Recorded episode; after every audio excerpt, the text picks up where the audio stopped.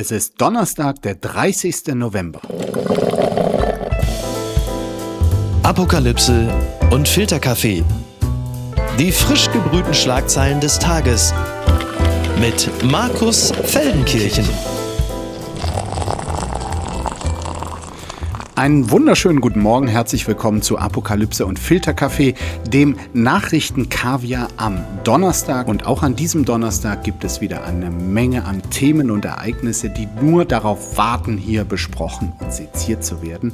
Und das darf ich heute mit einer Kollegin, die ihr schier unendliches Wissen über die Berliner Politik lange der FAZ geschenkt hat und die jetzt mit ihrem Wechsel zu Table Media etwas Neues wagt. Dort wird sie stellvertretende Chefredakteurin ab dem Januar. Sie ist, auch das ist dieser Tage wirklich von Vorteil, die ideale Expertin für die Grünen, denn sie kommt wie Annalena Baerbock vom Völkerrecht, hat aber auch keine Scheu vor dem Schweinestall wie Robert Habeck und sie hat sich aktuell die Tapferkeitsmedaille zweiten Grades verdient. Sie hat hat nämlich, ich glaube, es war sogar den kompletten Parteitag der Grünen äh, beobachtet, vor Ort verbracht und das auch noch in Karlsruhe. Herzlich willkommen, Helene Bubrowski.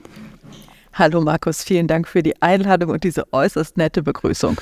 Äh, ja, dafür bin ich da. Äh, ich weiß nicht, hast du es äh, mitbekommen? Wir fangen mal damit an, was da in Washington los ist. Es ist wirklich eine nationale Tragödie. Der Weihnachtsbaum vor dem Weißen Haus ist einfach so umgekippt. Schuld war ein eisiger Wind, eine starke Windböe, die ihn also den Baum, am Dienstag zum Umstürzen gebracht hat. Die gute Nachricht ist, der zuständige National Park Service hat den Baum sofort wieder aufgestellt und Joe Biden ist nicht umgefallen. Also diesmal nicht. Gott sei Dank, ja.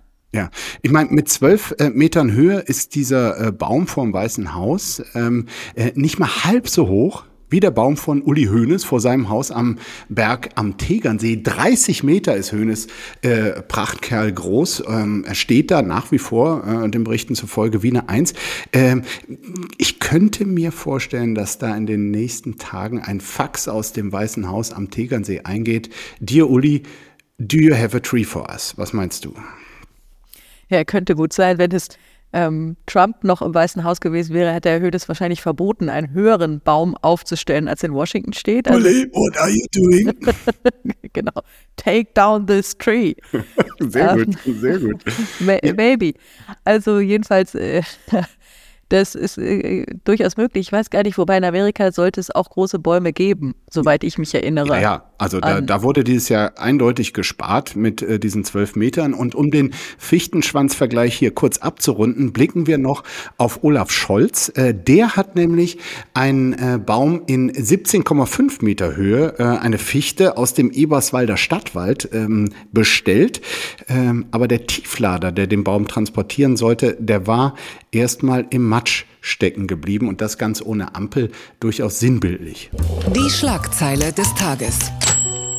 Vereinigte Arabische Emirate die Brückenbauer am Golf, so werden die Emirate von der Süddeutschen Zeitung bezeichnet. Heute startet ja die COP28, also die 28. UN-Weltklimakonferenz. Rund 70.000 Teilnehmerinnen und Teilnehmer werden bis zum 12. Dezember darüber diskutieren, wie wir als Weltgemeinschaft die Klimaziele noch irgendwie einhalten können. Stattfinden wird sie eben in Dubai und daran gibt es viel Kritik. Denn die Vereinigten Arabischen Emirate sind eines der erdölreichsten Länder. Und dann äh, wurde auch noch Sultan Ahmed al-Jaber zum Leiter erklärt. Der ist auch noch Chef des staatlichen Ölkonzerns ADNOC. Äh, wie passend findest du das, Helene? Ja, ich finde es eigentlich interessant, weil auch so ein Land ähm, wie Dubai jetzt anfängt, ähm, mit Klimaschutz auf sich aufmerksam zu machen. Also die haben ja auch Klimaschutzziele ausgegeben. Ich glaube, bis 2050 wollen sie CO2-neutral sein und so weiter. Und ich bin mir relativ sicher, dass sie das nicht tun, weil sie ähm, irgendwie anders jetzt per se Gute in der Welt glauben und an die Rettung des Planeten. Das sind einfach sehr, sehr gute Menschen dort. Ja, ne? das Oder? ist sicherlich, äh, ganz bestimmt. Aber dass sie ähm, da einerseits wissen, dass Klimaschutz ein riesen Marketingthema ist und zum anderen wissen, mhm. dass man mit Klimaschutz Investitionen in erneuerbare Energien richtig viel Geld verdienen kann. Und das finde ich den interessanten Aspekt, ähm, weil sie, wenn man jetzt auf ihr Ölgeschäft gucken und so weiter, sehen kann, dass sie durchaus auch mit anderen Dingen Geld machen wollen. Aber, und da sind sie vielleicht der Teilen der deutschen Industrie gar nicht so unähnlich, dass sie sagen, naja, also da, wo man Geld verdient, da sind wir völlig unideologisch, da machen wir halt mit. Und ich finde, am Ende ist es eigentlich fast egal, aus welchen Motiven jemand sich für den Klimaschutz engagiert. Hauptsache er tut's. So, das, having said this, muss man natürlich hinzufügen, das Ganze ist natürlich eine Riesenshow. Also es ist wie ähm, Olympische Spiele in China und in Russland, also ein großes Schaulaufen von der Welt zu zeigen, was man alles macht und diese, diese, diese Fläche ausnutzen und so weiter. Also man darf nicht naiv sein, will ich sagen, wenn man auf diese ganze Geschichte schaut. Das sind wir natürlich nicht. Ich habe zuerst ehrlich gesagt gedacht, Klimakonferenz in Dubai, das ist so ein bisschen wie Menschenrechtskonferenz in Riyadh, äh, Saudi-Arabien oder Pyongyang. Aber du hast natürlich vollkommen recht. Also sie sind bemüht, äh, auf erneuerbare Energien zu setzen. Man darf aber auch nicht vergessen, dass sie natürlich bis zum Schluss alles äh. dafür tun werden, auch wirklich den letzten Liter Öl noch zu möglichst viel Petrodollar ähm, zu verkaufen und damit die Kassen äh, klingeln zu lassen lassen. Was ich persönlich auch bedenklich finde, ähm, wird dieser Tage allerdings zumindest auch bei uns äh, thematisiert, dass anders als bei den anderen UN-Klimakonferenzen in Glasgow oder auch in Paris es letztlich keine Möglichkeit gibt zu äh, sichtbaren, massiven, lautstarken äh, Protesten, die solche Konferenzen immer bisher begleitet haben und teilweise auch den Ausgang beeinflusst haben, weil, da dürfen wir uns nichts vormachen, das ist natürlich eine Autokratie und da sind Proteste auf der Straße, vielleicht auf dem äh, Konferenzgelände, aber nicht auf der Straße, äh, auf der Straße jedenfalls nicht erlaubt. Mhm, absolut. Ja, das ist äh, alles, alles irgendwie kein merkwürdiges Umfeld und trotzdem und da gilt ja der alte Diplomatensatz, also wenn man jetzt nur mit Leuten ähm, sich verständigt, die das gleiche Wertefundament haben wie wir, dann kann man eigentlich nicht wirklich viel mehr mit, als mit Luxemburgern und vielleicht noch Portugiesen sprechen.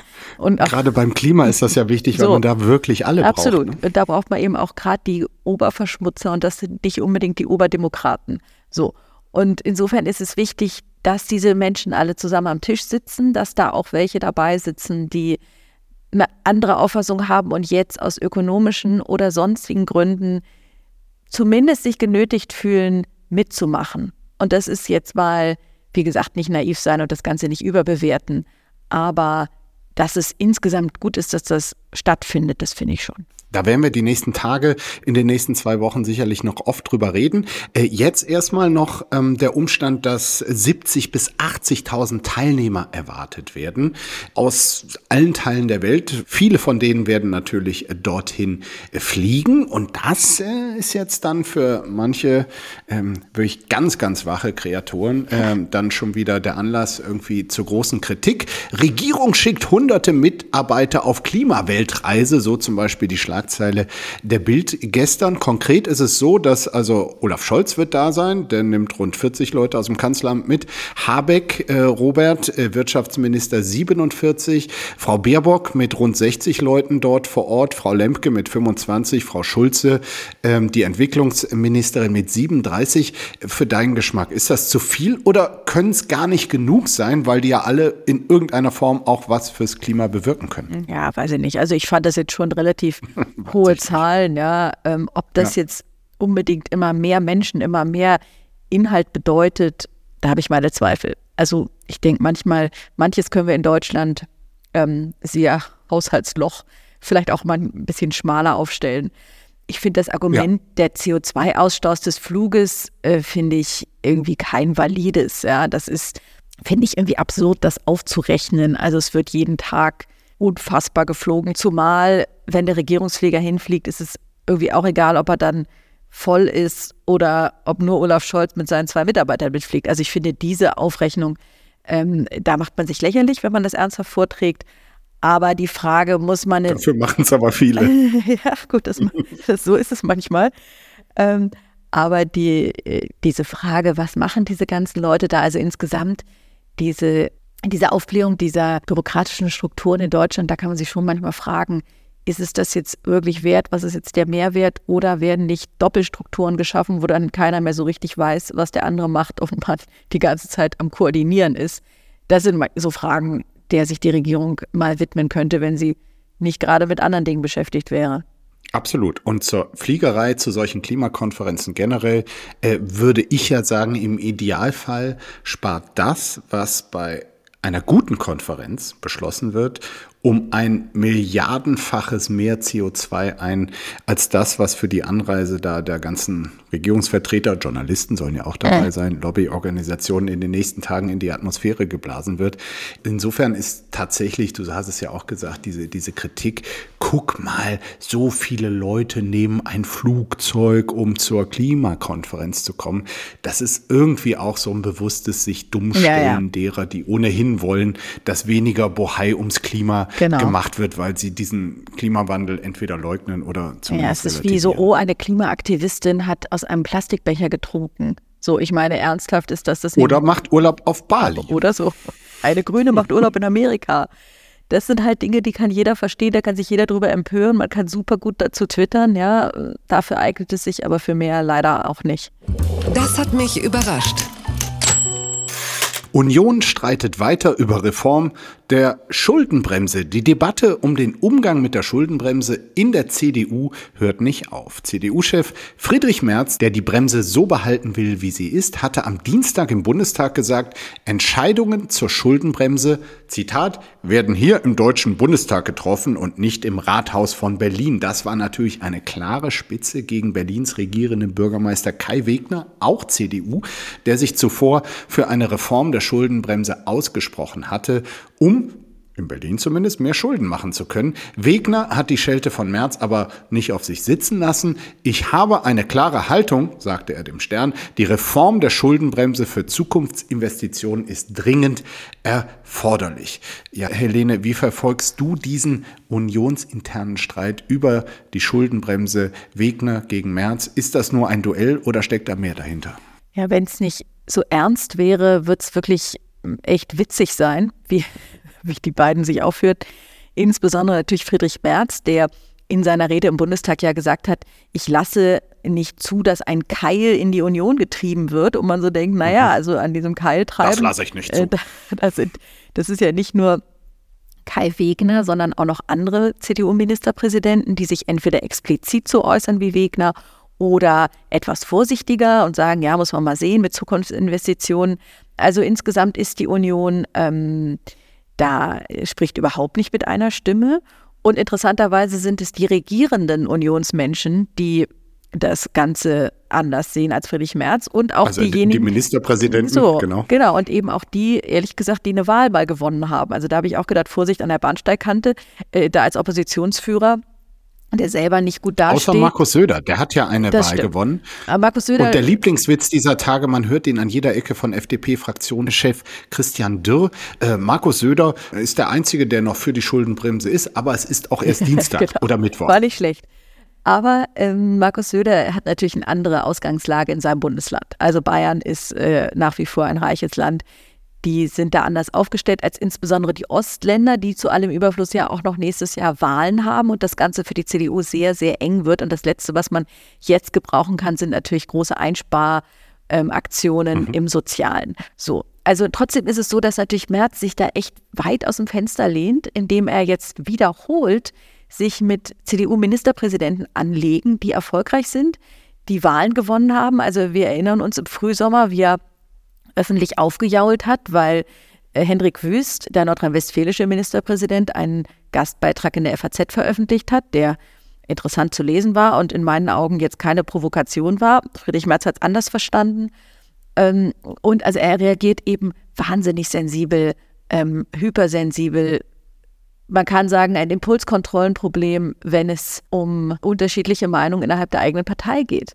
Und das ist ein Problem. Also jetzt mal abgesehen von dem inhaltlichen Streit würde ich sagen, ähm, der Satz am Dienstag im Bundestag hat gezeigt, dass er mit Kritik aus den eigenen Reihen nicht gut umgehen kann und dass er da keinen souveränen Auftritt hinlegt. Mich hat allerdings bei dieser Debatte am Dienstag im Bundestag auch sehr verwundert, dass der Bundeskanzler in seiner Regierungserklärung wirklich kein Wort des Bedarfs Bedauerns, der Entschuldigung ähm, gefunden hat für diese ja vom Karlsruher Gericht doch äh, so benannte Finanztrickserei, ähm, dass jetzt da auch 60 Milliarden äh, weniger als Investitionen zur Verfügung standen. Das war ja wirklich, also äh, es gab natürlich von auch von uns äh, Journalistinnen und Journalisten vorher die Erwartungshaltung, jetzt muss eine große Regierungserklärung, wie sich der Bundeskanzler zu dieser schwierigen Lage, welche Wege er da rausfindet. Und ich habe immer den Eindruck, wann immer so eine gewisse Erwartungshaltung an ihn ähm, gestellt wird, ähm, dann denkt er so, nee, die halten mir ein Stöckchen hin, da trete ich erstmal bewusst direkt dagegen. Und äh, ich rede jetzt hier ähm, gut auch, äh, dass ich das tue mit der Autorin des Buches Die Fehlbaren, äh, dieses Jahr erschienen und über das es im Klappentext heißt, vertuschen, abstreiten, aussitzen, Salamitaktik, so gehen Politikerinnen mit politischen Fehlentscheidungen und persönlichen Fehltritten um. Ja, äh, ich habe erwähnt, äh, Olaf Scholz. Ähm, wie klug ist das? Ja, die Resonanz ist ja sehr eindeutig und einhellig, ähm, dass alle Gründe enttäuscht waren über diese Erklärung gestern. Und du hast natürlich recht, die Erwartungshaltung war hoch, aber das ist ja auch nicht so, dass man eine Regierungserklärung abgeben muss. Also er hat selber entschieden, das zu tun. Und dann denkt ja. man ja, okay, der Kanzler will was erklären. Natürlich gibt es eine Erwartungshaltung. Also ich würde jetzt nicht sagen, dass das von außen kam, sondern er hat diese Erwartungshaltung auch selber geschürt durch diese Ankündigung. Und wenn es dann eine, also wenn es dann eine Erklärung gibt, ja, dann erwartet man auch eine Erklärung. Also zum Beispiel eine Erklärung, wie es dazu kommen konnte, dass man sich für eine Konstruktion entschieden hat, von der Juristen immer schon gesagt haben, naja, also ganz risikolos ist das nicht. Wie kann es sein, dass man so ein Konstrukt wählt für einen Bereich, von dem Robert Habeck jetzt sagt, äh, die deutsche Wirtschaft so ungefähr, wenn man ihr nicht hilft, äh, geht den Bach runter. Also wichtige Projekte sollte man nicht auf wackelige Füße stellen.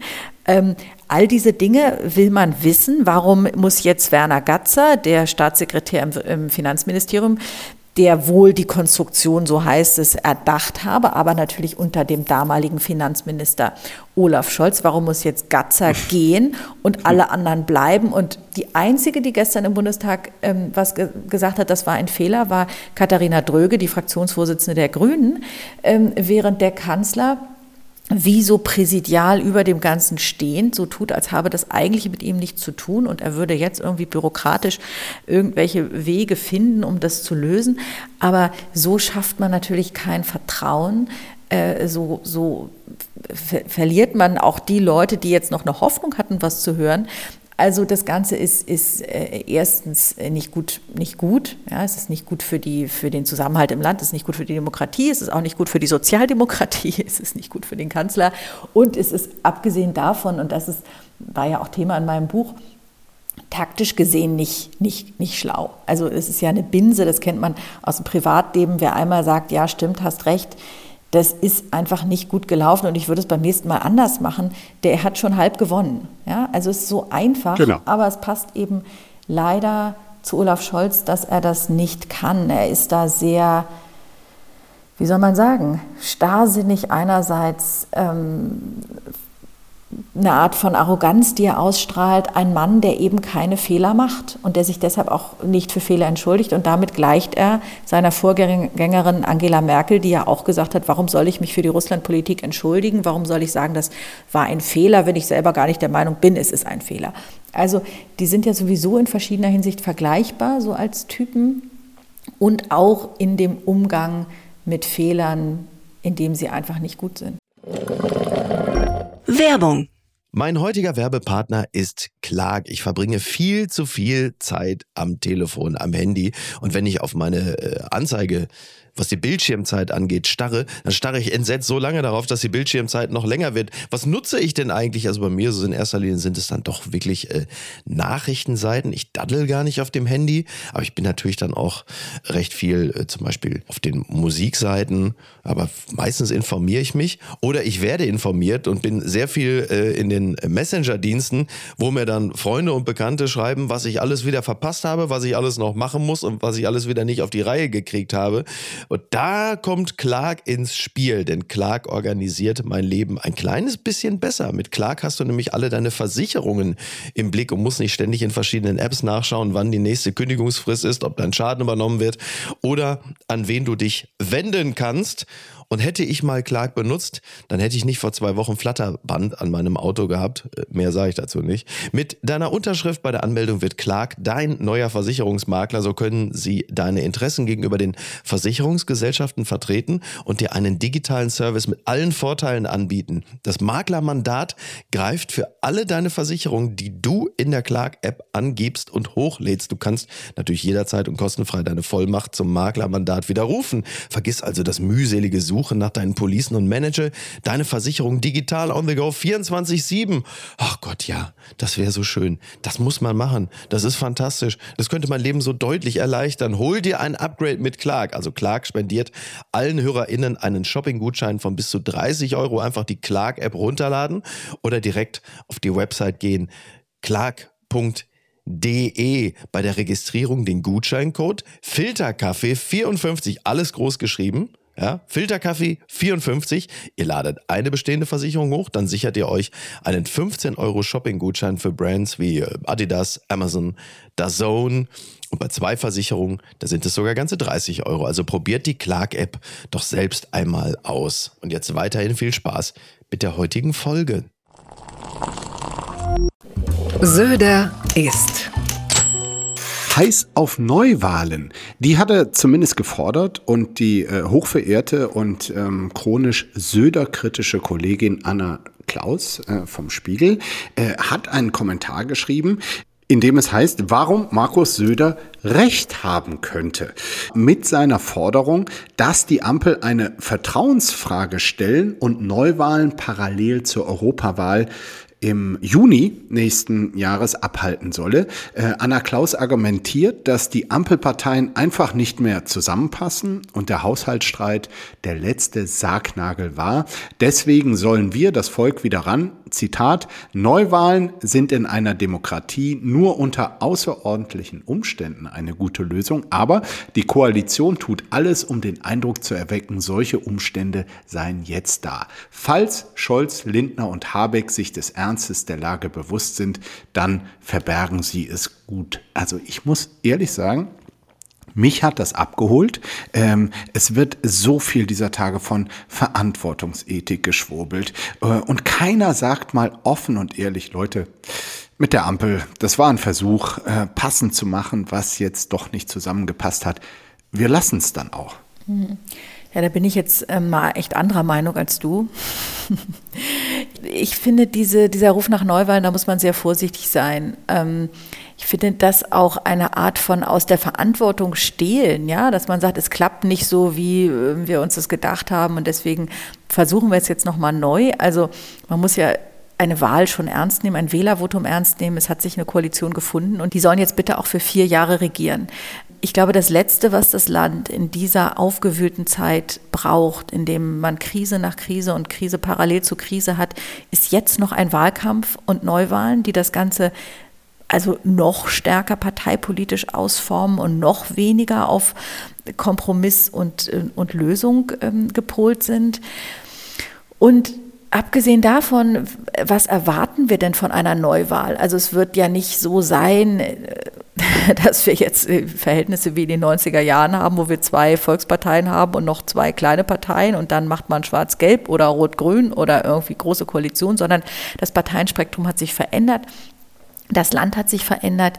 Es ist schwierig geworden, in Deutschland zu regieren. Und wenn wir jetzt anfangen, jedes Mal wenn es schwierig wird, die Sache zu lassen, dann kann Stabilität nicht mehr hergestellt werden. Mhm. Ich finde das fast echt, wenn ich so sagen darf, ein bisschen verantwortungslos. Und ich meine jetzt auch gar nicht Sie persönlich, sondern ich meine auch die Union, ähm, die jetzt so ruft nach Neuwahlen. Und das hat natürlich auch schlicht damit zu tun, dass sie jetzt ganz gut im Vergleich jedenfalls mal zur SPD und Grünen und FDP äh, ganz gut in Umfragen dasteht. Jetzt danach zu rufen, ähm, ist, ist irgendwie auch fast ein bisschen peinlich. Ja. Ich, ich muss äh, sagen, also es klang am Anfang so, als hätte sie Markus Söder hier einen roten Teppich ausgelegt und ihn gelobt. Aber ich muss jetzt auch noch äh, Anna Klaus äh, zitieren aus diesem Artikel. Baldige Neuwahlen hätten einen Nebeneffekt, der für die demokratische Kultur im Lande nicht Schlechtes bedeuten müsste. Markus Söder Chancen auf einen Einzug ins Kanzleramt wären dahin. Friedrich Merz wäre die Kanzlerkandidatur im Falle von vorgezogenen Wahlen nicht zu nehmen. Auch der mag kein Sympathieträger sein, aber das Land bekäme zumindest einen Kandidaten mit Interessen an seriösem Regieren statt an feudalen Selbstinszenierungen. So, da hat sie dann dem Söder am Ende doch nochmal rechts und links eine um die Ohren gegeben. Geht's noch? Hamas lädt Elon Musk nach Gaza ein. So steht es beim Redaktionsnetzwerk Deutschland. Ein hochrangiges Hamas-Mitglied hat US-Milliardär Elon Musk eingeladen, den Gazastreifen zu besuchen. Zitat, wir laden ihn ein, um das Ausmaß der Massaker und der Zerstörung zu sehen, die an der Bevölkerung des Gazastreifens begangen wurden, und zwar unter Einhaltung der Standards der Objektivität und Glaubwürdigkeit. Das sagte Osama Hamdan auf einer Pressekonferenz in Beirut. Musk hatte ja zuvor gemeinsam mit dem israelischen Premier Benjamin Netanyahu ein von der Hamas am 7. Oktober zerstörtes Kibbutz besucht und, und hatte sich dort, muss man sagen, dann auch ähm, sehr betroffen gezeigt angesichts der Eindrücke, ähm, die da auf ihn eingewirkt haben, verständlicherweise. Seine Antwort auf Twitter, dass äh, Musk äh, konsequent weiter X nennt, äh, auf die Einladung der Hamas ist, es scheint dort im Moment etwas gefährlich zu sein, aber ich glaube, dass ein langfristig wohlhabender Gazastreifen für alle Seiten gut ist. Ähm, Helene, wie siehst du das? Ich finde es einfach so ein bisschen absurd, dass sich jetzt quasi alle um Elon Musk bemühen, ähm, dass er doch mal vorbeikommt. Er hatte vorher natürlich auch Israel-kritisches oder auch wirklich dummes Zeug über den Nahostkonflikt äh, getwittert, mhm. so dass sich Israel und seine Führung quasi fast gezwungen war, ihn mal persönlich einzuladen, damit auf seiner Plattform weniger Scheiß berichtet mhm. wird. Ja, es zeigt halt mal wieder, was wir eigentlich schon wissen, dass Elon Musk zwar wahnsinnig viel Geld hat, aber keinen politischen Kompass, kein Wertesystem. Ähm, mhm. Also, dass er sich darauf einlässt, auch diese Unernsthaftigkeit. Also, ich meine, als ob es jetzt darum geht, dass der Gazastreifen ein wirtschaftlich wie sagt er das, ähm, reicher Landstrich werden soll. Also ich meine, da äh, wird jetzt gekämpft. Es gab einen brutalen äh, Terrorangriff auf Israel, jetzt wird im Gazastreifen gekämpft, es sterben Menschen, da sind noch Geiseln äh, aus Israel und anderen Ländern. Also sich da jetzt irgendwie hinzustellen und das zu Vermarktungszwecken zu benutzen, ist einfach nur peinlich. Oder wie du es gesagt hast, geht's noch? Ähm, ja, also ich finde eigentlich ein Mann, der ja leider wirklich, weil er so viel Geld hat, auch so viel Einfluss hat, aber man sollte ja. einfach gar nicht, gar nicht so viel über seine politischen Äußerungen reden, weil sie einfach nicht weiterführen. Ich warte jetzt eigentlich nur darauf, dass auch die Ampelregierung äh, Elon Musk bald zur nächsten Kabinettssitzung mhm. einlädt, äh, damit er sich selbst ein Bild macht und ampelkritische Tweets äh, künftig unterbindet. Die gute Tat des Tages. Telefonische Krankschreibung soll zum 7. Dezember kommen, das berichtet der WDR. Aktuell leiden wieder viele Menschen unter Erkältungskrankheiten wie Grippen, Magen-Darm-Infekten und Corona und das, obwohl die Grippesaison noch nicht mal richtig losgegangen ist. Viele Ärztinnen und Ärzte würden ihre Patientinnen und Patienten deswegen gerne am Telefon krankschreiben, wie damals während der Corona-Hochzeit. Die Bundesregierung wolle das auch wieder möglich machen, aber eigentlich erst ab Ende Januar, heißt es. Jetzt könnte es aber schneller gehen. Laut Informationen des äh, ARD Hauptstadtstudios soll die dauerhafte Regelung bereits zum 7. Dezember eingeführt werden. Ja, ich muss sagen, ich habe mich ja trotz meiner äh, Ben Becker Stimme zu Beginn der Woche nicht krank schreiben, schreiben lassen, finde aber natürlich auch, wer wirklich krank ist, sollte zu Hause bleiben und sollte um Himmels Willen nicht noch Ärzte nerven und andere da im Wartezimmer gefährden, weil sie nur für ihren Arbeitgeber zum Arzt gehen müssen. Ja, sehe ich auch so. Also ich finde dieses Ganze, am absurdesten sind ja noch die Gesundschreibungen, die es dann für Kinder gibt. Also wenn man wieder, wenn das Kind wieder gesund ist, muss man nochmal zum Arzt und im Wartezimmer mit lauter Krankenkindern sitzen, damit ähm, es die Gesundschreibung gibt. Also das ist ja auch ein Teil von deutscher Bürokratie, die es wirklich nicht braucht. Und dieses Argument, man könne den Leuten nicht glauben, dass sie krank sind, wenn sie sich ja. telefonisch krank schreiben, greift natürlich auch am Ende nicht durch, weil wer zum Arzt geht, ich habe das jetzt noch nie erlebt, aber wer zum Arzt geht und sagt, ich bin krank, der wird in der Regel auch eine Krankschreibung kriegen. Also auch Ärzte, also ich habe jedenfalls noch nie gehört, dass jemand nach Hause geschickt wurde, Vielleicht auch einfach, weil das nicht missbraucht wird. Ja, vielleicht sind wir auch irgendwie ein bisschen ehrlicher als ähm, als man uns das unterstellt und man kann den Leuten auch die Verantwortung. Hat Corona da vielleicht? Absolut. Corona hat es doch gezeigt, oder? Dass wir das alle, dass wir im Homeoffice arbeiten, dass wir äh, am Ende viel mehr arbeiten, als wir, ähm, als wir müssen, dass wir auch krank im Homeoffice arbeiten und uns nicht krank schreiben lassen. Also all diese Dinge haben doch irgendwie gezeigt, dass dieses notorische Misstrauen, dass wir irgendwie nur faul rumliegen und krank feiern, einfach nicht stimmt. Diese Controletti-Kultur ja. mancher Arbeitgeber. Ja. Das ist ja wohl nicht euer Ernst. Streit über GEMA-Gebühren auf Weihnachtsmärkten.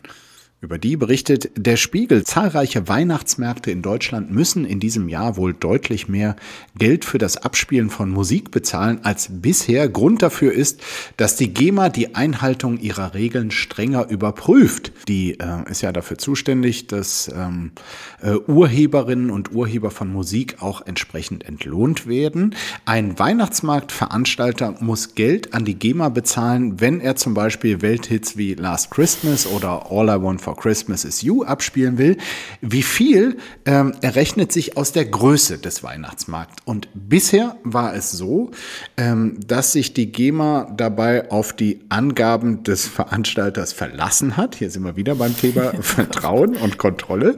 Im vergangenen Jahr haben die GEMA-Leute aber angefangen nachzumessen bei den Weihnachtsmärkten und nicht immer stimmte die angegebene Größe mit der tatsächlichen Größe überein. Also muss dieses Jahr mehr bezahlt werden. Ähm, ja, also ähm, Fürchtest du schon bei deinen zahlreichen Weihnachtsmarktbesuchen, die ab jetzt bevorstehen, viele Weihnachtsmärkte haben schon geöffnet, dass du nicht mehr die großen Hits da äh, aus den Lautsprechern oder gar live auf einer Bühne vorgespielt bekommst? Wäre schrecklich. Ich war tatsächlich dieses Jahr schon auf dem Weihnachtsmarkt am allerersten Tag. Du warst jetzt schon? Ich war Geil. am allerersten Tag. Und ich habe wieder äh, hinterher gedacht, okay, Weihnachtsmarkt ist etwas, das ist irgendwie in der Vorstellung vorher und in der Erinnerung nachher schön. Und während man da ist, ist es eigentlich überhaupt nicht schön. Ähm, es ist Aber wie kann etwas in der Erinnerung nachher schön sein, wenn es währenddessen gar nicht schön ist? Ja, man ist? denkt dann hinterher, ach komm, es war doch irgendwie doch auch ganz nett äh, und muss sich dann konkret erinnern und sagen, naja, eigentlich hatte ich echt total kalte Füße. Dann habe ich eine Flasche, kleine Flasche Wasser gekauft, weil irgendein Kind Durst hatte, für vier Euro. Ja, dann, mhm. dann irgendein Karussell. Und danach hat man noch nicht mal einen Sitzen. Ja, ja, genau. Dann dieser Glühwein, der eigentlich dann auch ähm, am Ende nicht so richtig gut schmeckt. Ja? Äh, und also, also ich finde es. Ich finde die Idee äh, total nett, ist ja auch so eine Art deutsches Kulturgut. Viele Touristen kommen deswegen nach Deutschland und ich finde es auch immer so, ich freue mich dann immer hier bei uns am Charlottenburger Schloss, wenn dieser wirklich schöne Weihnachtsmarkt aufmacht. Ähm, und jetzt, also wenn du mich jetzt fragen würdest, Weihnachtsmarkt, würde ich auch sagen, ja, ist irgendwie nett, aber dadurch, dass es jetzt erst drei Tage her war, dass ich da war, dachte ich, naja, mhm. irgendwie ist es ähm, echt eine herausfordernde Sache plus die Musik, ja, also Last Christmas, diese Fahr die geht's ja hier. Fahrstuhl, genau, genau die, die Fahrstuhlmusik brauche ich eigentlich nicht. Und vor allem, das Problem ist natürlich, wenn das jetzt teurer wird und tatsächlich, wenn ich das richtig verstanden habe, reden wir ja nicht um ein paar hundert Euro, sondern es geht irgendwie von 4.000 auf 60.000 Euro teilweise, was die da zahlen, also eine Verzehnfachung, dann denkt man natürlich auch, sind die gebrannten Mandeln dann auch zehnmal so teuer, also zahlen wir für so ein Mini-Tütchen dann am Ende nicht 6 Euro, sondern 60 Euro, dann wird es natürlich noch mal enger. Also insgesamt irgendwie, ja, ich kann es gar nicht sagen, so ein bisschen eine unrunde Sache mit diesen Weihnachtsmärkten. Bundesweit sind übrigens 35 Märkte äh, von erhöhten Gebühren äh, betroffen. Ähm, und du hast es gesagt, also zum Teil wirklich in sehr hohem äh, Bereich. Und das hat Folgen. Also der Weihnachtsmarkt in Pforzheim zum Beispiel hat bereits sein komplettes Bühnenprogramm gestrichen. Und wir senden an dieser Stelle einfach ganz viel Kraft für die harte Zeit jetzt nach Pforzheim. Für die stille Zeit. Nach Pforzheim. Für die stille Zeit. genau. Stille Nacht. Mal selber singen. Ja? Woanders ist es auch beschissen. Vier Männer wegen Diebstahl von Goldklo vor Gericht. Das äh, berichten die Kollegen von NTV. Ein funktionsfähiges, angeschlossenes Klo zu klauen dürfte nicht leicht sein. Wenn es allerdings aus 18-karätigem Gold ist und rund 5,5 Millionen Euro wert ist, dann lohnt es sich zumindest so oder so ähnlich müssen sich das vier Männer gedacht haben, die am frühen Morgen des 14. September 2019 ein goldenes Klo aus einem Schloss in England geklaut haben. Das Klo war ein voll funktionsfähiges Kunstwerk des italienischen Künstlers Maurizio Cattelan und wurde dort ausgestellt. Der Titel des Kunstwerks Amerika, natürlich. Äh, Besucher der Ausstellung durften es sogar benutzen, aber bitte nur maximal drei Minuten, um Schlangen zu vermeiden. Für den Diebstahl müssen sich die vier Männer jetzt vor einem Gericht in Oxford verantworten. Sie haben nicht nur das Klo geklaut, sondern auch erheblichen Sachschaden in dem Schloss verursacht, aus dem es ausgebaut wurde, durch Überschwemmung. Wo sich das Klo jetzt befindet, ist nicht bekannt.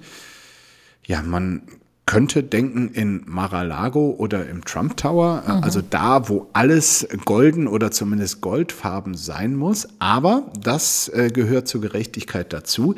Ähm, ein Museum, in dem das Klo mal stand, äh, hat ähm, Donald Trump äh, das vor ein paar Jahren mal angeboten, ähm, aber er hat abgelehnt, dieses Klo zu kaufen. Erstaunlich eigentlich. Aber vielleicht, weil es von einem italienischen Künstler ist und nicht ähm, vom Amerikaner. Who knows? Man müsste ihn fragen. Ähm, wie gerne würdest du denn mal ein goldenes Klo benutzen? Es scheint ja auf viele Leute doch eine gewisse Anziehungskraft zu haben, sonst hätten sich da nicht Tausende angestellt. Boah, da fragst du was. Ähm, ich glaube, ich würde da nicht länger warten als ich gehe ja auch teilweise aufs Herrenklo, wenn mir die Schlange beim Damenklo zu lang ist. ich finde das. Ich du hast war, wirklich gar keine Ansprüche. Nein, absolut. Ich bin da wirklich, ich bin da, ich bin äußerst pragmatisch, was das angeht und finde ewig warten. Also auch, tut mir leid, auch für ein goldenes Klo. Ich ja. glaube nicht. Ähm, Man könnte auch sagen, die Farbe des Klos ist dir scheißegal. So. ja. Das ist ja drollig. I love Taylor so die Überschrift in der Zeit. Es ist jetzt wieder soweit. Diese ganz besondere, heimelige Zeit im Jahr, wenn der Spotify-Jahresrückblick da ist. Der Zeitkolumnist El Hotzo schämt sich ein wenig dafür, dass bei ihm Taylor Swift auf Platz 1 sein wird, weil Popmusik eben irgendwie peinlich ist. Aber Warum eigentlich? Das frage ich mich auch. Bei Jasmin Embarek zum Beispiel ist Dua Lipa vermutlich auf Platz 1 bis 20 und ähm, Dua Lipa ist auch kein Geheimtipp mehr. El Hotzo schreibt, die Herabwürdigung jeder kommerziell erfolgreichen Musik ist zu einem Automatismus geworden, der sich von kritischen Feuilletonisten auf alle übertragen hat, die sich irgendwie überhaupt für Musik interessieren. Sie sind der Überzeugung, Popmusik sei ein Massenprodukt, seelenlos produziert von der bösen Musikindustrie, um super viel Geld zu verdienen. Diese Hits seien also gar keine richtige Musik. Äh, ich weiß nicht, das ist so ein Ressentiment. Ähm, also Bekenntnis zur Popmusik ist doch nichts Schräges heutzutage, oder? Ja, also ich denke auch, wenn man sonst keine Probleme im Leben hat, dann kann man sich darüber Gedanken machen. Ähm, ich finde es auch, also da bin ich vielleicht mittlerweile auch einfach zu alt ähm, und schon lange nicht mehr im Feuilleton aktiv. Ich finde es ähm, eine merkwürdige Diskussion. Ich denke, also meine Erinnerung und auch nicht nur Erinnerung, sondern zum Glück auch noch heute, wenn man Partys feiert, und dann macht man sich vorher Gedanken über die Playlist und sagt so, ja, es dürfen ja aber nicht zu abgestandene Lieder sein und irgendwie muss man und so weiter. Und am Ende wollen alle Leute immer, je betrunkener sie sind, immer noch irgendwie die, wie heißt es im Radio, das äh, Beste der 80er, 90, nee, die, die, Hits der 80er, 90er und das naja, Beste von heute. Nachdem, ja? Wo man anfangen will, genau. Ja. Also es ist wirklich, da, da kommen die schlimmsten, bis hin zu Schlagern, die schlimmsten Geschichten hoch. Und hey, warum denn nicht? Also wenn es Spaß macht, warum denn nicht? Und ich meine, es geht um Taylor Swift. Taylor Swift ja eben, was ist denn das Problem? Und nicht um die Wildecker Harzbuben. Ja, ne? genau. Und selbst das. Also Würdest so, du denn deinen Spotify-Jahresrückblick öffentlich teilen? Also jetzt auch hier mal vorlesen? Mal vorlesen. Ja, ich meine, bei mir peinlich? wird es ja noch dadurch noch peinlicher, dass ich gar nicht gar kein Spotify habe und höre. ja. Du hörst noch auf CD. ich höre auf, ja, tatsächlich CD. Ich höre manchmal. Ähm, ich, Oder auf Mixed äh, Musikkassette. Ja, das jetzt nicht, ja, aber ich höre, ich höre, wir haben tatsächlich noch so ein CD-Regal, wo wir uns dann immer wieder mal drüber streiten zu Hause, ob wir das wirklich noch behalten sollen, weil so oft macht man es dann irgendwie doch nicht. Und dann höre ich mhm. teilweise mhm. auch wirklich, ähm, da ist dann, also ich habe so einen Radiosender, den meine Eltern früher zu Hause immer gehört haben. Ich bin ja Hamburgerin, ein Hamburger Radiosender, der wirklich auch Popmusik, also wirklich so dieses Motto äh, 80er, 90er und das Beste von heute, wo ich denke, da wurde ein bisschen was übersprungen. Aber und wenn ich dann wie heute Morgen zum Beispiel ähm, äh, mittelmäßig drauf bin, weil müde und ähm, es irgendwie das Wetter in Berlin echt novembermäßig ist, dann höre ich ähm, auf dem Weg ins Büro oft diesen Radiosender und dann habe ich eigentlich deutlich bessere Laune. Welcher ist das denn? Jetzt Darf ich sagen? Ende, Natürlich. das ist, also mir ist es jetzt nicht peinlich. NDR, NDR? 90,3. 90,3. Ja, Ach so, es okay. Ist wirklich, mhm. Es ist so ein bisschen so ein, so ein, ich weiß eigentlich gar nicht, was die Zielgruppe ist. Ähm, aber ich höre das wirklich, wenn ich schlechte Laune habe. Alle zwischen hab, 0 und 100. Genau, alle zwischen 0 und 100. Familien und Hunde und so weiter. Also ich höre das wirklich gerne, wenn ich äh, schlecht gelaunt bin. Und es ist so ja, vorhersehbar. Ähm, es, es, sind immer wieder dieselben Lieder. Die Moderatoren sind gut gelaunt. Und ich kann ja. das in Dosen echt gut vertragen. Und ich schäme mich nicht dafür. Nee, die haben auch ein gutes Programm für Hunde, das äh, würde ich sagen. Äh, wenn du jetzt vermuten würdest, was bei dir, äh, hättest du einen Spotify-Account, was da auf Nummer eins wäre, was wäre das mit Blick jetzt aufs äh, zu Ende gehende Jahr? Oh, das ist echt, ähm, ich, äh, das muss ich nachreichen. Ich kann auch vorlegen. Was? Ich kann auch selber vorlegen. Achso, ja, dann leg du mal du vor. noch überlegen ja. willst. Ich würde vermuten, ähm, Nummer eins, also El Hotzo. Ich meine, wofür schämst du dich? Bei mir wäre es äh, Holding On von Leonie wäre auf jeden Fall mit dabei. Äh, wahrscheinlich auch äh, Komet von Apache 07 und Udo Lindenberg. Dann natürlich alles von Vincent Weiss, das aber nur, weil mein Account auch von anderen mitgenutzt wird. Dann vielleicht noch Stomping White Horses von Philipp Bohr und wie jedes Jahr Pair of Brown Eyes von äh, dem Pokes. Okay, also ich äh, kann jetzt keine so eine Liste vorlegen, aber ich habe in diesem Jahr sehr viel Queen gehört. Es liegt daran, dass ich diesen großartigen Film über Freddie Mercury gesehen habe und dachte, was für total tolle Songs. So höre ich auch häufig beim Joggen und denke so, ah, es ist echt super. Ähm, ja, also auch das würde wahrscheinlich El Hot so peinlich finden, aber egal. Egal. Hör du weiter Queen beim Joggen. ähm, und, und ich hoffe, du bleibst äh, auch beim neuen Arbeitgeber so eng dran an der Berliner Politik, weil es ist immer eine Bereicherung, mit dir darüber zu reden. Und ich hoffe, wir tun das demnächst auch wieder hier. Würde mich sehr freuen, Markus. Vielen Dank, dass ich dabei sein durfte heute. Einen schönen Tag dir. Tschüss. Dir auch. Tschüss. Apokalypse und Filterkaffee ist eine Studio Womans Produktion mit freundlicher Unterstützung der Florida Entertainment.